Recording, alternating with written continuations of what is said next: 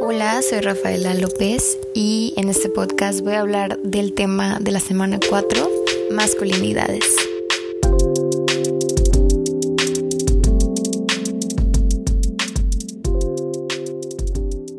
Bueno, siento que este fue un tema bastante fuerte y siento que tengo que empezar este podcast, esta reflexión con un agradecimiento a ser profe cuando escuché eso.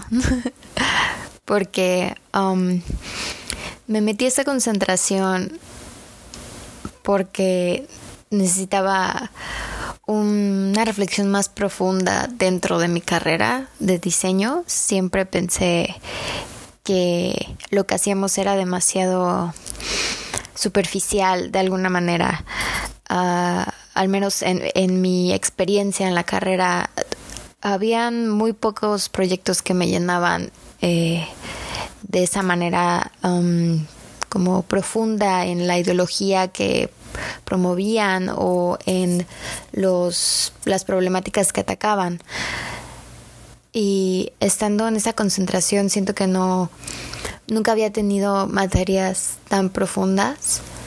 Eh, pero al mismo tiempo, um, digo, ya estamos en, creo que es la quinta semana, cuarta, quinta semana de clases y había algo, hay algo que siempre me estresaba, que era como, eh, está la intención de ayudar, la intención de eh, reflexionar, la intención de romper paradigmas en, en todas las clases y en, en, mis compañeros y todo, pero siempre hay, puedo ver eh, un sentimiento de cuidar las sensibilidades de y cuando digo sensibilidades, honestamente me refiero a las sensibilidades blancas, a las sensibilidades católicas, a las sensibilidades de gente rica, que yo sé que hay en mi, en mi concentración porque estudio en el TEC de Monterrey. Decidí entrar a esta universidad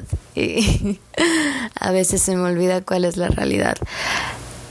Pero pensé que dentro de la concentración de innovación social sería un poco más, um, digamos, uh, fuerte, un poco más crítica de nuestros pensamientos. Y siento que esa es la única clase hasta ahora, digo, vamos empezando, que de verdad llamó, hizo este llamado a la realidad que es demasiado necesario. Um, en las conversaciones y las ideas que, uh, que, he podido oír. Digo, no intento uh, atacar a mis compañeros, pero me refiero a... Um, habían muchas ideas que no se detenían, que solo muchas ideas uh, problemáticas de alguna manera como o muchas ideas digamos que se salían del, del tema ah, que siento que es como ideas que no son nuestras, ¿no? Ideas que son las mismas que supone estamos intentando destruir para otras personas, pero siguen tan dentro de nosotros que me resultaba tan frustrante eh, la tibieza con la que se hablaba o con la que se habla en muchas de las uh, de las clases y digo yo soy una persona intensa y me me gusta eh, llamar la atención eh, o sea de las personas hacia cómo las cosas que están diciendo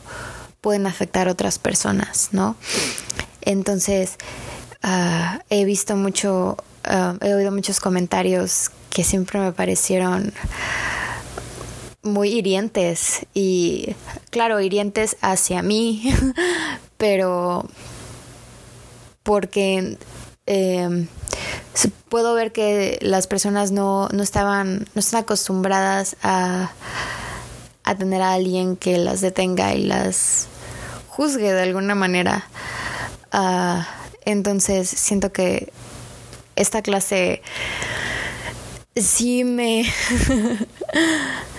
Eh, me hizo sentir mucho, pero también siento que fue bastante necesaria um, el, el, camino por el que se llevó la conversación y el llamado de atención hacia, hacia todos, ¿no? En general, hasta uh, un, algo que había dicho dos minutos antes, después se dijo de otra manera y pude darme cuenta de cómo yo también estaba siguiendo las ideas patriarcales, las ideas capitalistas tan, tan, que están tan conectadas a, a quienes somos como personas que ya ni siquiera nos damos cuenta de cuando las decimos, ¿no? Hasta yo que me podría considerar una persona tan fuera del patriarcado, o sea, como una mujer, bueno, fuera como de mi cabeza está fuera de las ideas patriarcales, como una mujer uh, queer. Uh, puedo ver que aún tengo todas estas ideas tan dentro de mí que, que me, me sorprendo a mí misma y uh, sí se siente un poco como que está matando la esperanza el ver qué tan difícil es, pero al mismo tiempo, o sea, simplemente el querer, siento que ya es un paso más allá de lo que se había hecho antes, porque pues aquí seguimos, ¿no? Entonces, bueno, esa es mi larga introducción, pero siento que lo tenía que decir. El siguiente tema, o como el primer tema que, que me llamó muchísimo la atención en el podcast de Afrochingonas, que ya lo agregué a mi Spotify, me encantó oír sus, uh, sus puntos de vista. No siento que, bueno, sé que la comunidad afrolatina es tan uh, tan rica en cultura y tan poco puesta en, en el spotlight, ¿no? Uh, tanto que hoy um, en un TikTok aprendí que el son jarocho viene de uh, la cultura afro-veracruzana. Entonces, uno aprende algo todos los días y siento que todo siempre va hacia Um, que nos lavaron el cerebro, ¿no? eh, más en, el podcast me gustó mucho cómo explicaban que la masculinidad o la el patriarcado blanco europeo hetero cis heteronormativo que conocemos es es eso o sea eh, es patriarcado blanco europeo cis heteronormativo no no le queda completamente a los hombres mexicanos que de, ascendencia indígena o afro o asiática o cualquiera, porque el patriarcado busca este tipo, este arquetipo de persona, ¿no? Y para poder darle todo el poder y al analizar y conocer las diferentes historias de los países lo podemos ver um, como el, la misoginia y el nivel de violencia hacia las mujeres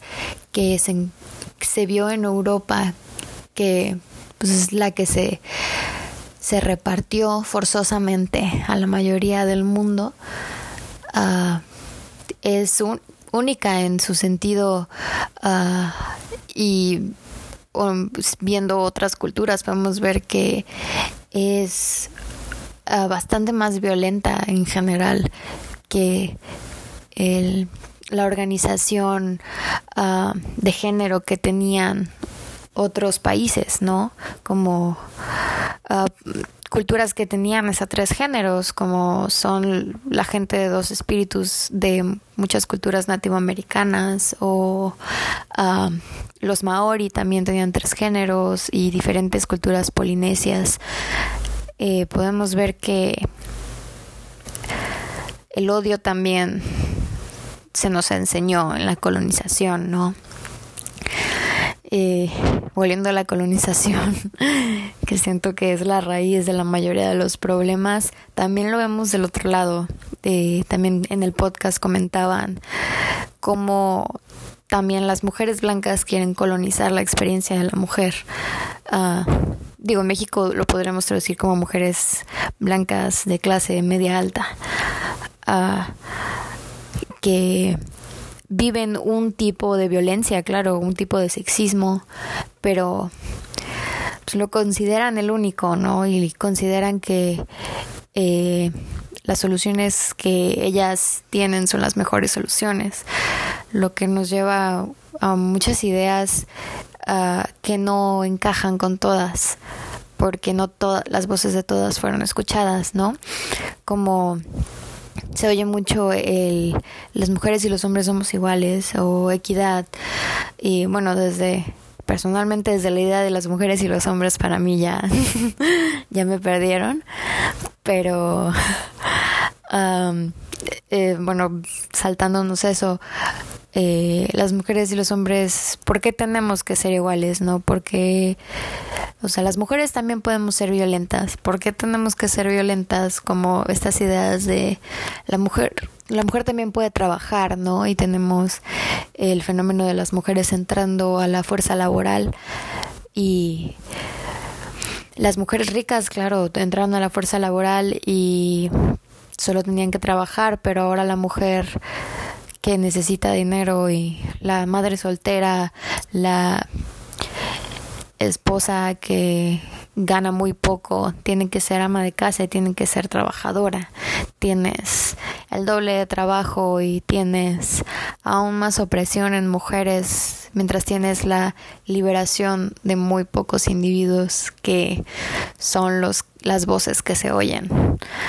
Uh, entonces, digo, ese es otro problema que siempre tenemos que estar atentos a nuestros biases, nuestros propios uh, estereotipos, nuestros propios prejuicios, para que cosas así no sucedan, ¿no?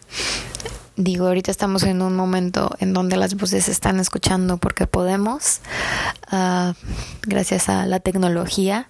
Siento que ahora puedes escuchar muchísimas uh, más perspectivas que te abren el panorama hacia la realidad de la mayoría de las personas.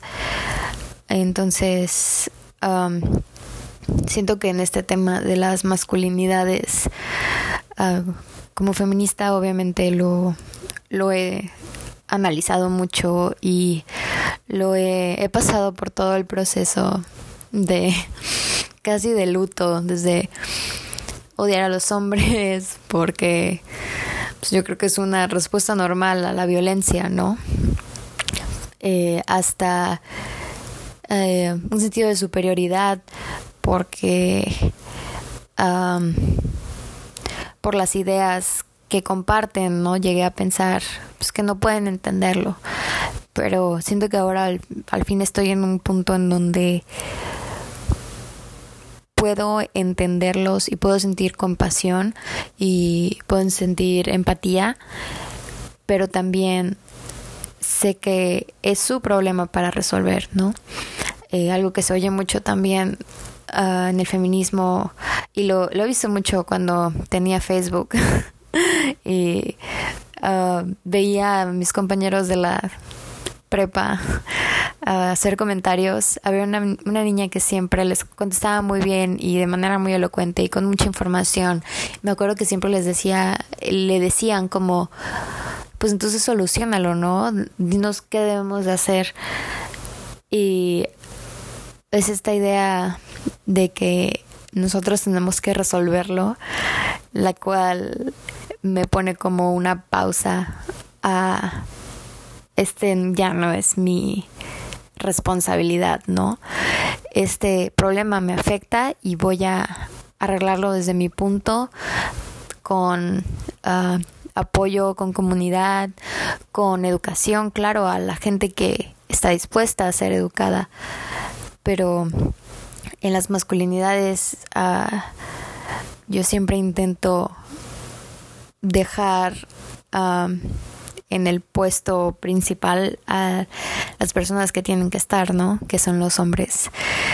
Eh, y siento que en esta esta clase uh, pude al fin escucharlos uh, a varios de mis compañeros y siento que va, bueno, que van por buen camino sin sonar medio ah, extraño o paternalista.